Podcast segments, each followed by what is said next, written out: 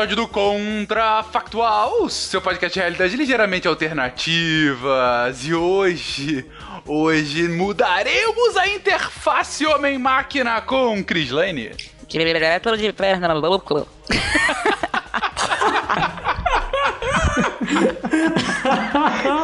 Parabéns por isso. Também com o Marcel. Eu e meu cérebro positrônico. É, e com Pericles. Um salve, salve. Alô, pessoal. Então, gente, hoje, hoje, nessa vibe meio robótica, meio humana, eu pergunto para vocês, gente, e se já pudéssemos ser seres cybertrônicos? Como seria isso, essa interface homem-máquina aqui do nosso lado, com vocês? Vamos lá, meia hora.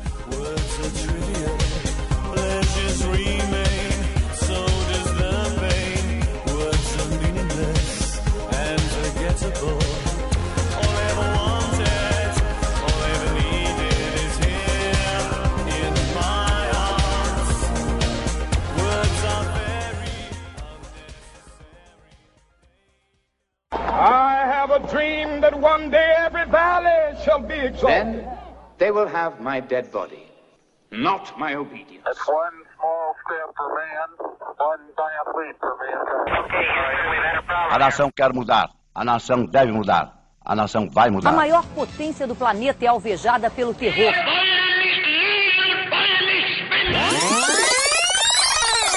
Contrafactual.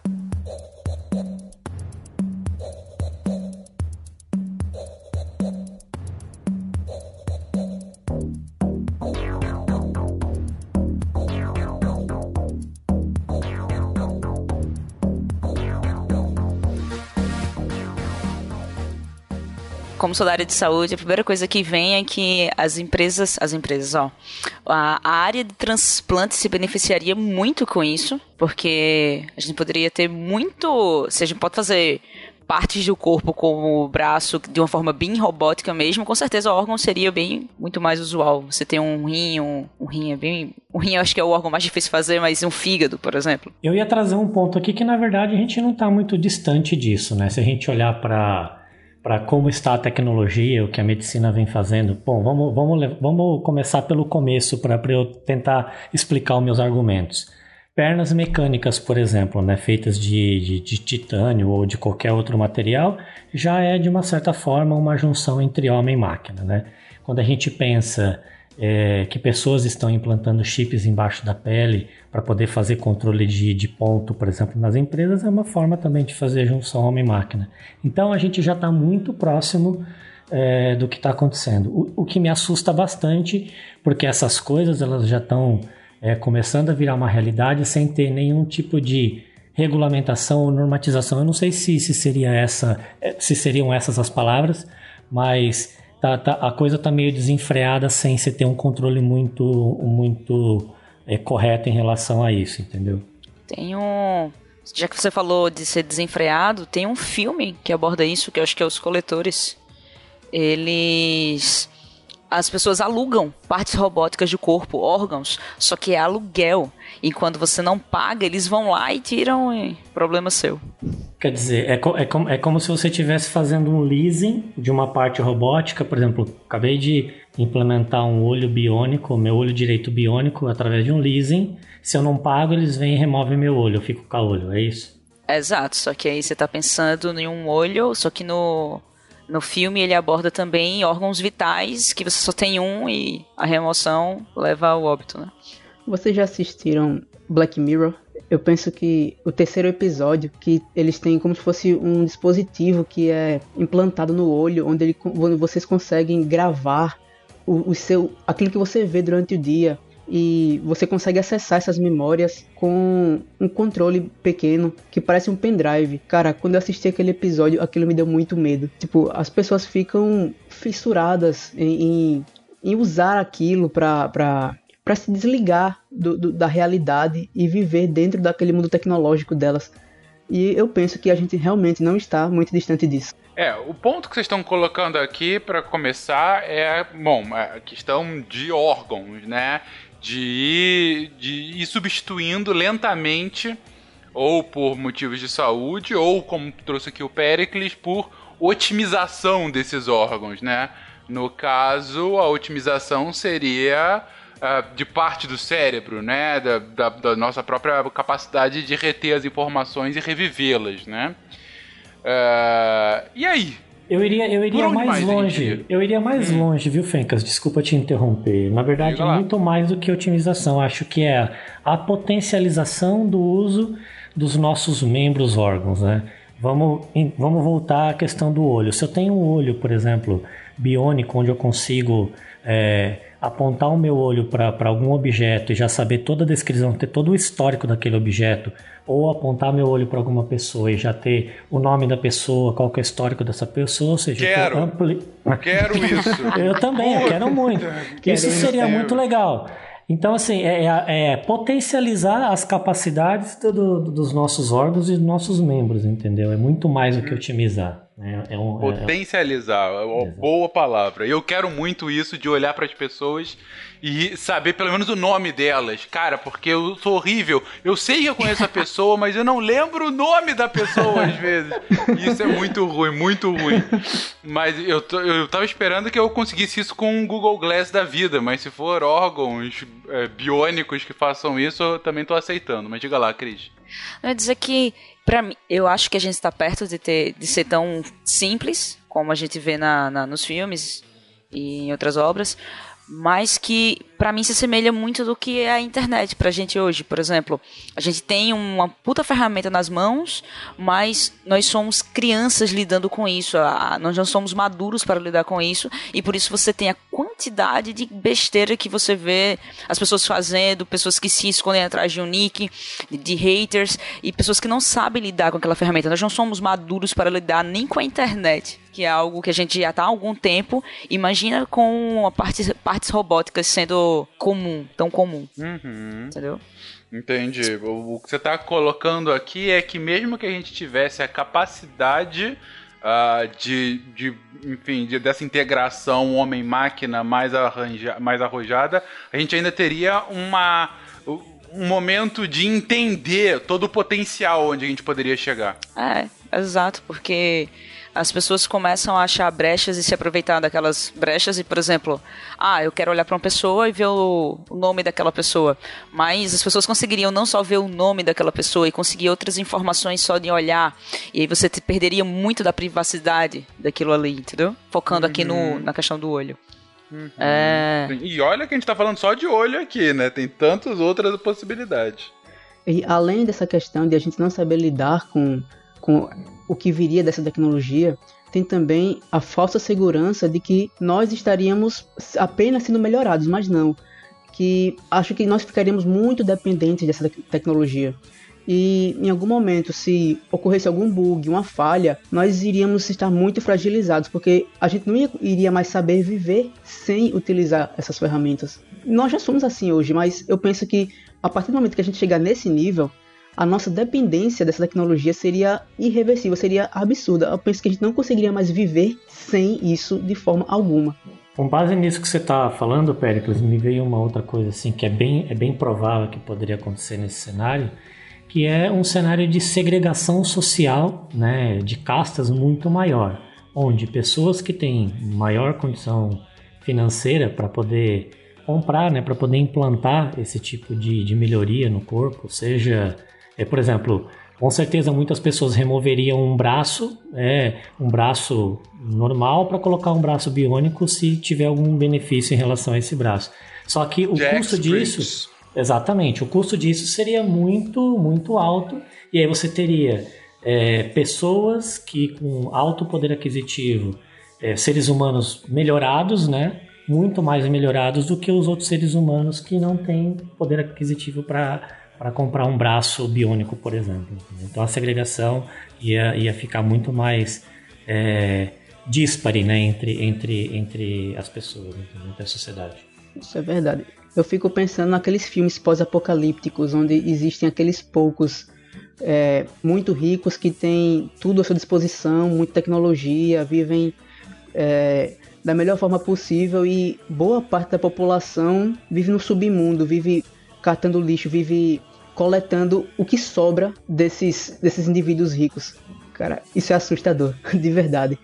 Até porque, se você pensar, voltando para órgãos, se você pensar que as pessoas que têm acesso a um rim, um fígado mecânico, que fosse realmente um órgão dentro dele, ele teria um prolongamento da vida e teria, por exemplo, você teria mais pessoas com 100 e 150 anos, por exemplo.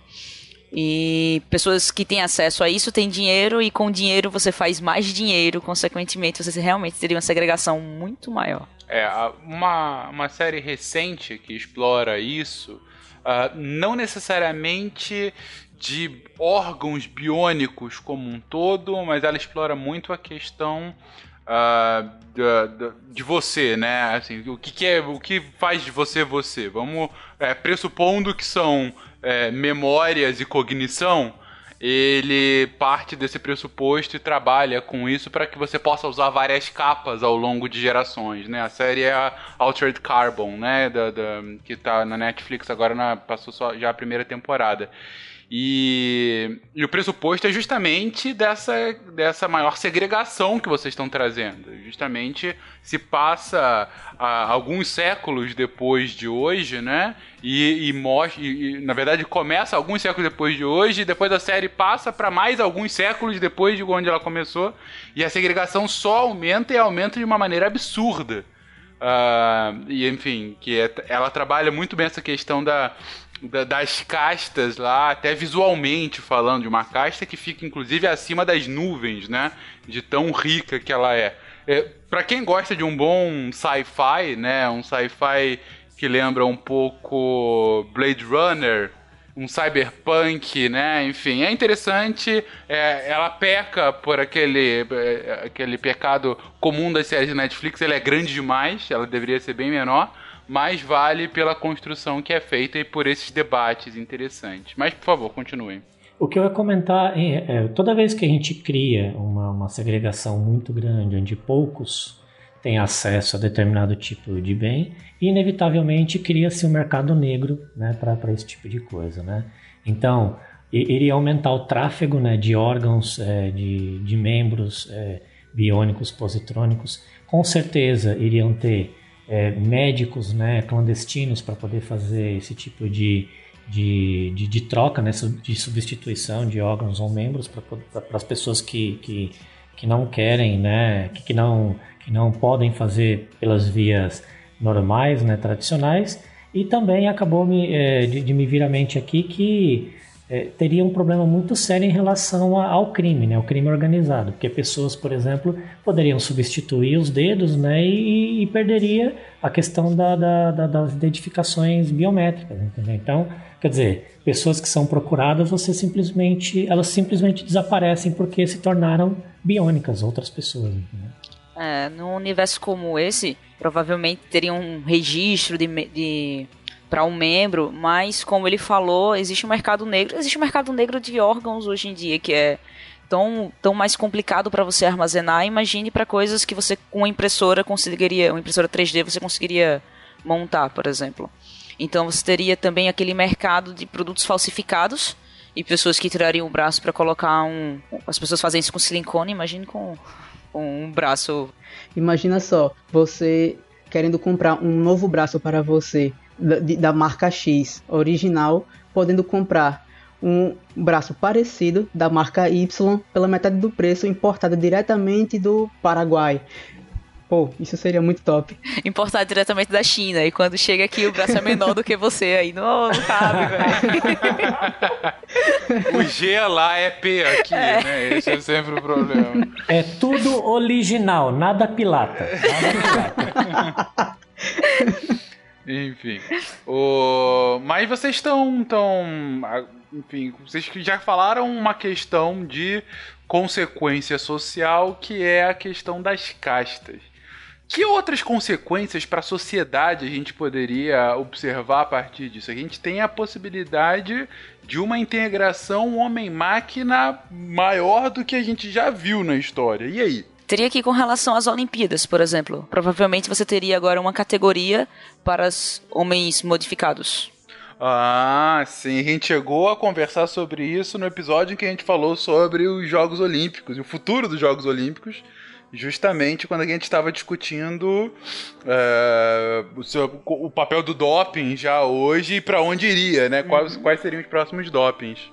Exato, porque um homem que tem aquela perna para corrida, ele já corre mais do que um homem normal. Então, provavelmente, a gente teria uma categoria de pessoas que usam é, tecnologia só para melhoria, sem ter tido nenhum problema. Eu fico imaginando é, que tipo de combustível nós, nós utilizaríamos para alimentar essas, essas peças robóticas. Hoje nós somos quase que totalmente dependentes de derivados do petróleo. E qual seria a, a, a fonte de energia que nos alimentaria? Seria, sei lá, solar? Seria energia é, é, elétrica? De onde a gente iria alimentar tanto equipamento é, cybertrônico pelo, espalhado pelo mundo? É, tinha que ser algo humano mesmo. É, exatamente. Estou imaginando que haja alguma forma de complementariedade energética nossa e da máquina, né?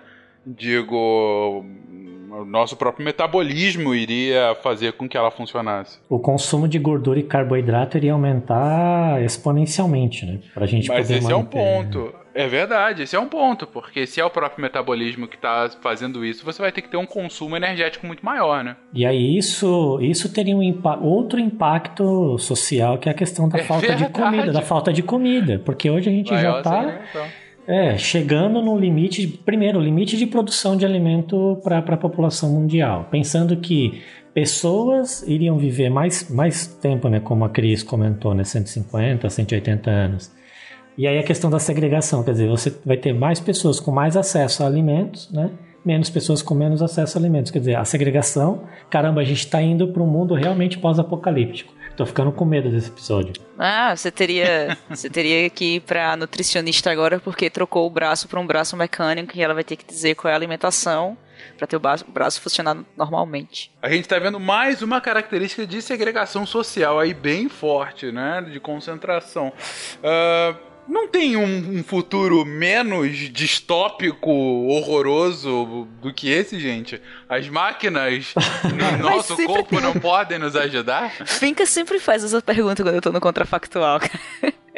Olha, porque em geral o contrafactual leva a gente pra merda, né? Assim, e se isso acontecesse? Ia ser uma bosta. gente Geralmente não- é essa a conclusão. A gente não acredita na humanidade. Eu tô tentando pensar alguma coisa assim para sair da bad vibes. É, vamos lá, vamos Eu pensar fico na questão da- imaginando que com essa tecnologia todos nós poderíamos, seríamos potencialmente é, aptos a ser super-heróis. Porque imagina só, a cada esquina que você vira tem dois ou três ciborgues passando na sua frente. Qualquer enrascada que você entra, o primeiro que vier vai lhe socorrer, vai ser uma disputa pra ver quem é que vai lhe ajudar. Porque, tipo, todo mundo tem super força, todo mundo vai poder fazer coisas sobre-humanas. Você tem empregos específicos, por exemplo, o pessoal que trabalha na parte de construção com os braços muito mais fortes e capazes de carregar e mover e fincar as coisas com uma, com uma força diferente do que um humano normal conseguiria.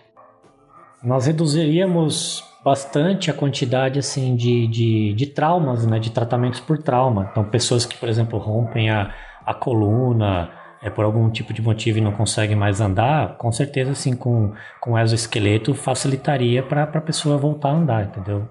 Tranquilamente. Hum, verdade, ó. É uma, uma boa vantagem. Uma boa vantagem, mas agora serei eu que trarei as mais notícias a isso que, do que o Pericles trouxe. A questão dos super-humanos, que é o seguinte, gente. Se você tem super-humanos, você vai ter que ter super-leis para cuidar desses super-humanos.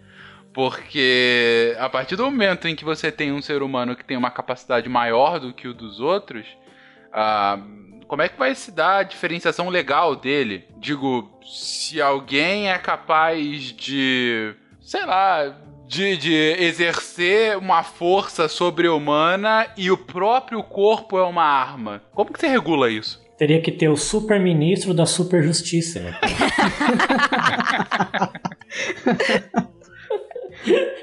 ah, desculpa, gente. Foi inevitável. Não, mas vocês entendem a preocupação? Pô, se um cara tem um, o braço do Jax de Mortal Kombat, é, o que, que impede desse cara começar a bater em pessoas na rua e matar as pessoas como se ele tivesse de fato armas, entendeu? Exato, mas foi como eu falei inicialmente, Fencas, em, comparando com a internet. Hoje, que a gente já tem a internet tanto esse, a todo esse tempo, a gente não tem uma lei que consiga abranger todas as uh, os meios corruptos que podem existir ali dentro, os meios errados que você pode, coisas erradas que você pode fazer dentro da internet. Você não tem uma lei que consegue que consegue entrar em todas essas essas nuances. Imagina isso. A gente está falando de quantos anos com a internet já e a gente não tem essa lei. Ah, é verdade. Tem uns 20, 25 anos de popularização e ainda não tem um marco legal aceitável, né? E extrapolando esse conceito, se a gente pensar em prisões, por exemplo, que tipo de prisão que a gente deveria construir para manter uma pessoa que tem super força? Que tipo Vai ter de. que ser prisões tipo aquelas prisões de, de quadrinhos, né? Que tem que ser adaptável a cada um. Então, é o magneto que tem que ficar longe dos metais, né? Esse tipo de coisa. Exatamente, por isso que eu tô falando, é o super ministro da super justiça. Quer dizer, tem que ser tudo ultra potencializado para poder funcionar. Quer dizer. Uh, conseguem ver outras consequências nefastas ou benéficas para as nossas vidas?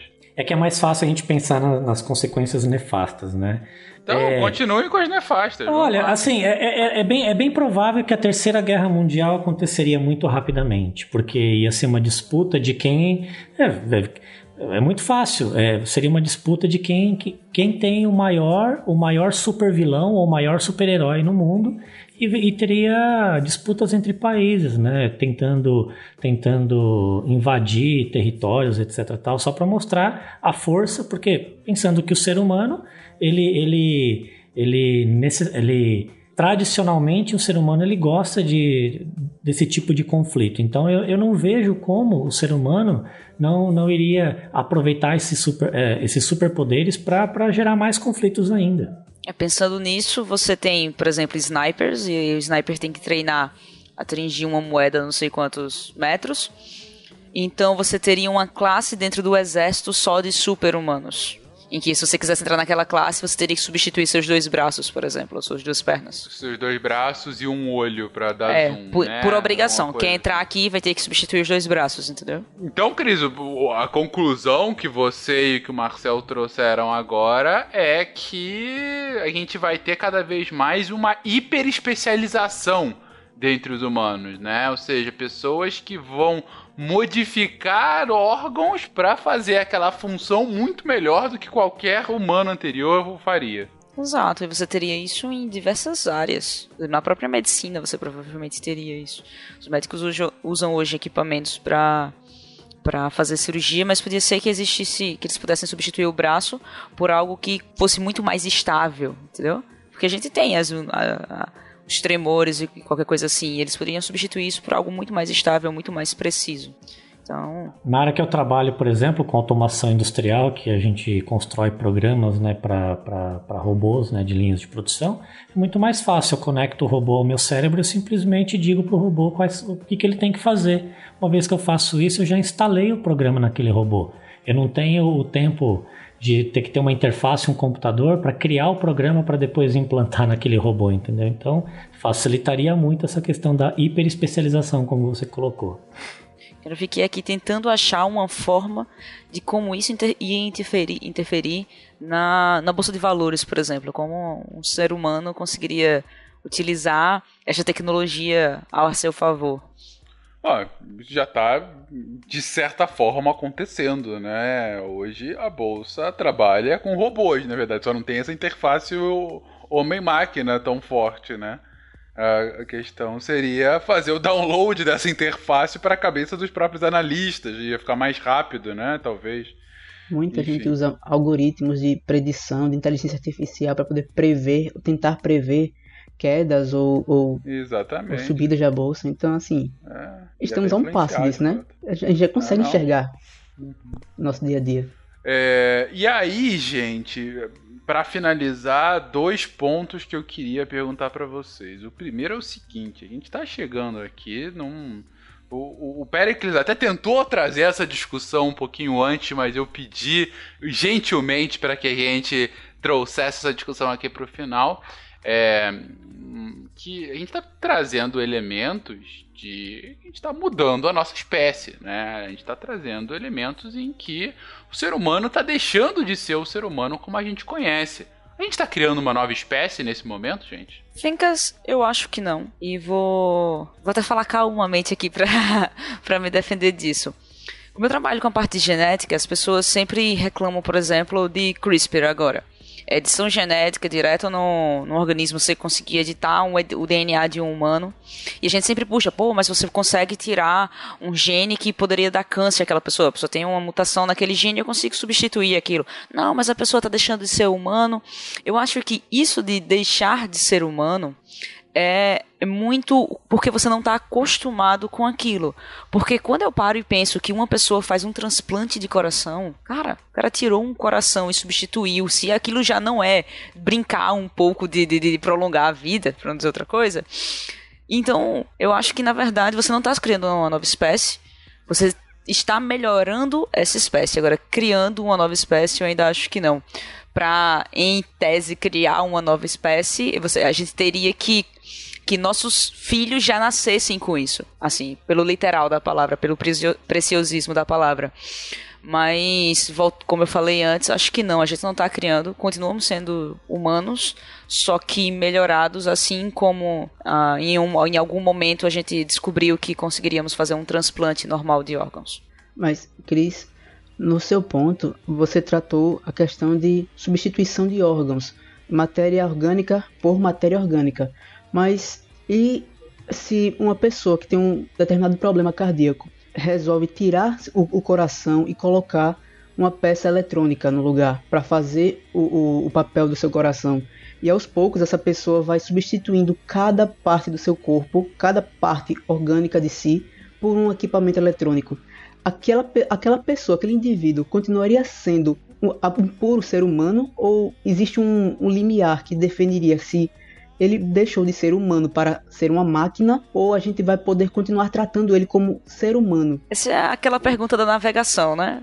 Que você vai substituindo cada parte do barco. Isso, é, é o navio um barco, de Teseu. Exatamente, você vai substituindo cada parte do barco, mas, cara, eu não, não, sei dizer em que limiar você deixaria de ser humano, a partir do momento que não existisse mais nenhuma uma parte humana ali em você, a partir do momento em que seu racional já não fosse mais o normal, mas aí não tem como traçar aqui uma Bom, linha, assim como não tem como traçar do, do próprio barco. Deixa eu só explicar o navio de Teseu para não ficar perdido para quem nunca ouviu, gente. A gente já falou deles aqui, dele aqui, mas enfim. Ah, o navio de Teseu é a história em que Teseu ele estava navegando com seu barco e esse, esse, navio acabou sendo avariado e a cada vez que ele era avariado ele trocava uma parte é, que estava quebrada por uma nova parte do navio. Só que ele navegou por tanto tempo que em determinado momento ele percebeu que todo o navio, de cabo a rabo, de proa a popa, havia sido trocado. E aí a pergunta que fica é: o navio do Teseu nesse fim era o mesmo navio que no qual o Teseu começou a navegação ou era um navio diferente? Mas o ponto aqui é o seguinte, né? A gente está falando de ser uma, uma, uma nova espécie, né? Nós seríamos um ser humano diferente, mas continuaríamos ser, ser a mesma espécie. Né? É, se, a gente, se a gente extrapolar, né, eu concordo com, com a Cris nesse ponto, se a gente extrapolar e pegar hoje em dia pessoas, por exemplo, que não têm os dois, os dois membros inferiores, né, as duas pernas, e substituíram, substituíram por pernas é, mecânicas, né? Essa pessoa deixa é uma nova espécie ou continua sendo ser humano? Esse é o ponto, entendeu? Mesmo que você substitua todas as peças ao longo, ao longo do tempo, você ainda assim continuará sendo um ser humano, mas um ser humano diferente. Você criou vantagens competitivas para você, para prolongar a tua vida ou para né, eliminar uma doença pré-existente ou algum, algum trauma que aconteceu, mas ainda assim você continuará sendo ser humano. Eu acho que o limiar aqui, no meu ponto de vista, o limiar é a partir do momento que você, que a tua consciência, né, a, a partir do momento que a gente chegar num ponto onde eu consiga transferir a minha consciência, né, para um por uma máquina, por um cérebro positrônico, por isso que eu fiz essa brincadeira no início, aí sim eu acho que a gente está deixando de ser ser humano, porque aí não é, não sou mais eu, né, que, que, que estou ocupando um, um, corpo, seja ele é, é, biológico ou parte ou parte biônico, mas agora é totalmente minha consciência numa máquina. Acho que o limiar está por aí. É, eu também penso assim, que eu vejo também inúmeros, inúmeros filmes que abordaram isso, eles chegam a essa mesma dúvida que é a partir do momento que você transfere sua consciência a consciência que está na máquina, ela é, ela é uma simulação, ela é você, entendeu? Mesmo que a máquina tenha usado seus dados para aprender aquilo ali é você ou é sua máquina simulando ser você? É bem. O que complexo. é você, afinal? Quem somos nós? Por que estamos aqui? Com essas perguntas filosóficas, iremos deixar aqui esse contrafactual. Contrafactual que começa filosófico, passa por uma parte terrível em que a gente lamenta o nosso futuro e acaba com mais indagações. Ou seja, nessa segunda-feira eu peço desculpas por tornar a segunda-feira ainda mais merda. Mas enfim, é meio de feriado para quem é de Rio e São Paulo, então vocês nem ligaram tanto assim. Uh, pra você que curtiu, deixa aí seu comentário. Você que quer comentar algum novo tema que para que falemos aqui, deixa aí também. Para você que discordou dos pontos aqui e acha que estaremos sim fazendo uma nova espécie desde o início ou que a crise está certa, na verdade continuamos os mesmos, apenas mais super poderosos, comente aí embaixo e até semana que vem. Um beijo, tchau.